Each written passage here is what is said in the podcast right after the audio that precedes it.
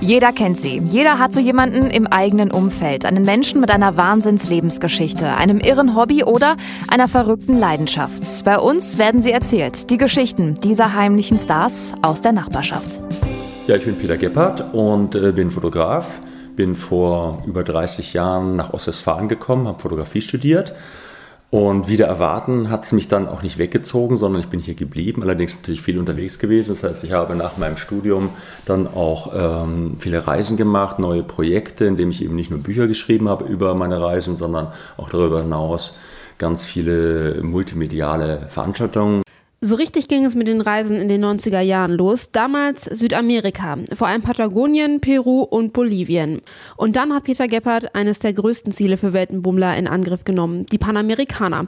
Einmal von Alaska aus runter bis nach Feuerland. 60.000 Kilometer, 18 Monate, tausende Fotos. Das hat nicht nur Nachbarn und Freunde interessiert, sondern auch den Stern, das ZDF-Mittagsmagazin oder Dreisat. Aber werfen wir jetzt mal einen Blick auf die neueren Projekte mit dem roten VW-Bully. Und da sagt Gebhardt, alles vorausplanen kann man sowieso nicht. Ja klar, es geht gar nicht anders. Ich muss auf mich zukommen lassen. Es gibt keine Garantie, dass das so klappt. Aber das ist doch genau der Punkt. Viele möchten Abenteuer haben, aber es soll sicher sein. Das funktioniert nicht. Ich muss letztendlich immer damit rechnen, dass was passiert oder passieren kann. Letztendlich ist es doch im Nachhinein immer eine tolle Geschichte. Es ist genau die Geschichte, die die Menschen auch hören wollen. Wie kommt man aus der Patsche wieder raus? Ja? Wenn alles normal und einfach wäre, wird ja auch kein Mensch sich das angucken wollen. Unabhängig von der Ästhetik, den wunderschönen Bildern und den Begegnungen. Aber man möchte auch wissen, Mensch, was, da muss doch was schiefgelaufen sein. Natürlich ist was schiefgelaufen. Ja? Diesem tollen Projekt, was ja auch groß durch die Medien gegangen ist, Istanbul Nordkap, habe ich auch gedacht im Vorfeld, naja, Balkan, da musst du aufpassen, das ging schon los. Klar, Istanbul eher wegen des Verkehrs, dass da einer einem reinrauscht. Ich meine, so ein Bulli ist ja auch nicht für 3,50 Euro zu haben. Also ist natürlich auch ein enormes Risiko, erstmal auch eine enorme Vorinvestition. Und du weißt nicht, wo du rauskommst. Sprich, geht der Bulli so kaputt, weil er irgendwie eine Mogelpackung ist, oder hast du einfach, einfach Pech und hast einen Getriebeschaden oder fährt dir einer rein und wenn einer mit mehr als 30 Stundenkilometer reinfährt, dann sind eigentlich schon die Beine weg, ja, weil da ist ja auch kein Schutz, da ist kein ABS und da ist einfach gar nichts, ja. Dann ist all die Sympathie nämlich auch nichts. Okay, und wir sind ja losgefahren. Wir sind von Regensburg losgefahren, um erstmal zum Kilometer Null zu kommen in Istanbul. Das waren ja schon 2400 Kilometer und fahren in Regensburg auf die Autobahn, rein ins ein Richtung Passau zwischen die LKWs. Denke, du bist wahnsinnig, du bist einfach nur wahnsinnig. Ja? Wie soll das denn gehen? Wir sind weiter nach Griechenland, das war die Zeit vor drei Jahren. Griechenland, Finanzkrise, und ich dachte, wenn die uns mit deutschem Nummernschild sehen, ah, das ist schon nicht ohne, dann stechen uns die Reifen ab und irgendwie sowas, kriegst du Probleme und du kannst ja sofort so ein Auto auch aufbrechen. Was war passiert letztendlich? Es war nur toll. Also so nette Leute durch die Bank, nicht nur in Griechenland, in Albanien, in Montenegro, in Bosnien, Kroatien, sagt er mit Deutschland, ah ja, wir haben hier ein paar Jahre gewohnt, haben gearbeitet, oder meine Tochter, die wird ja demnächst studieren.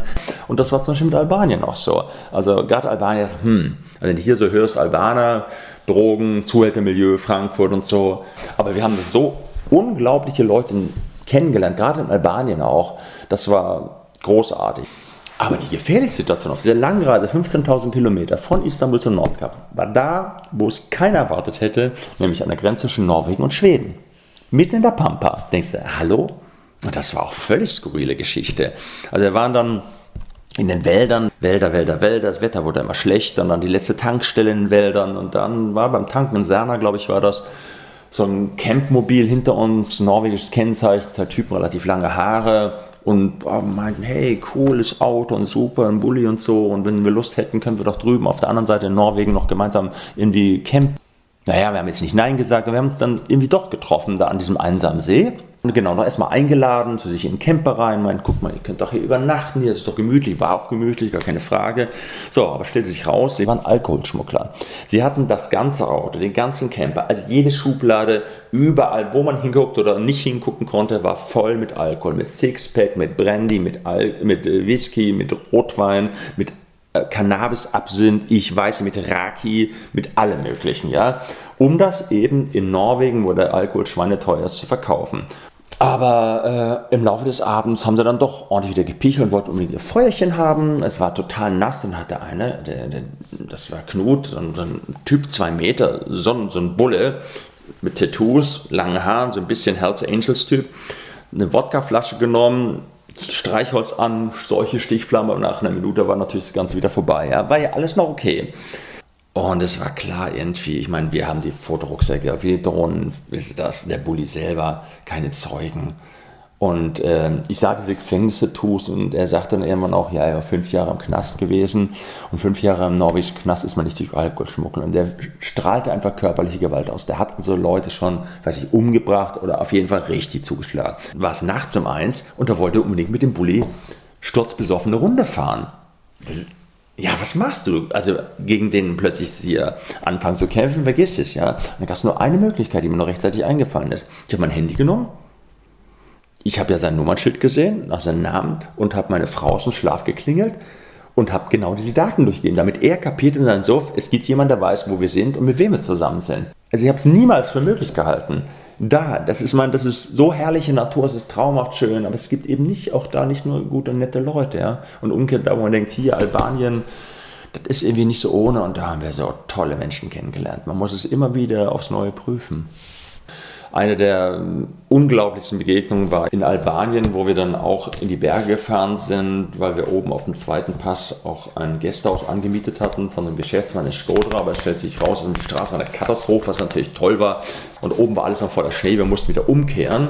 Und dann wusste ich, dass in diesem Tal im Kelmen traditionell die Gastfreundschaft eben auch sehr hoch ist. Und da kann man einfach im Notfall schon bei den Bauern einfach anklopfen. Und so war es dann auch. Wir haben angeklopft, wurden sofort eingeladen und dann wurde der Tisch für uns gedeckt, mussten natürlich einen Ragi mittrinken. Aber für die Gäste nur das Beste. Es war wirklich so dermaßen pff, überwältigend. Ja. Aber ich habe dann schließlich äh, an dem Abend mit der 16-jährigen Tochter von Nosch, von diesem Bauern, dann doch noch sprechen können, die mich nämlich zu meiner großen Überraschung auf Deutsch angesprochen hat. So, Deutsch, du hast Deutsch kennengelernt nicht in der Schule. Dann stellt sich raus, sie hat sich das über sechs Jahre lang selber beigebracht, indem sie nur verschiedene deutsche Fernsehkanäle sich reingezogen hat. Also Autodidakt, unfassbar. Und dafür, dass sie es eigentlich nie praktiziert hatte, hat sie total gut gesprochen. Denkt, boah, das ist so emotional. Und dann zählt sie die Kanäle auf und sagt, was sie gesehen hat. Sie hat ja keine Wahl, keine Fördermittel gehabt. Ja. Sie hat äh, Kika, äh, Super RTL, Vox und so. Und denkst du,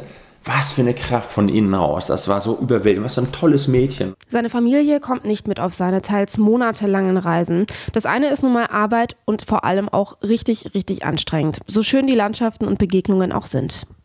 An dieses Level gewöhnt man sich eigentlich auch, aber es ist schon die permanente ähm, geistige Präsenz. Einfach permanent gucken, schauen, überlegen also bei diesen vielen Entscheidungen, was mache ich? Das Wetter ist da, wo wir hinwollen, schlecht. Was machen wir alternativ? Was lohnt sich? Kann ich den jetzt anrufen? Ich will diese Geschichte weitermachen. Bringt das was? Oder sollen wir doch wieder zurückfahren? Der Wagen hört sich komisch an. Fahren wir vielleicht doch erst zur Werkstatt? Machen wir dies, machen wir das? Das ist schon sehr äh, herausfordernd so und anstrengend, aber ich bekomme halt auch ganz viel dafür. Sonst würde ich das körperlich überhaupt nicht aushalten. Wenn ich das für jemand anders machen müsste als Auftragsarbeit und ich wäre nicht dahinter, sondern ich muss einfach ausführen, dann wäre ich tot schon, das weiß ich. Ja. Mehr Geschichten und Infos rund um das Projekt gibt's auf ausdernachbarschaft.de.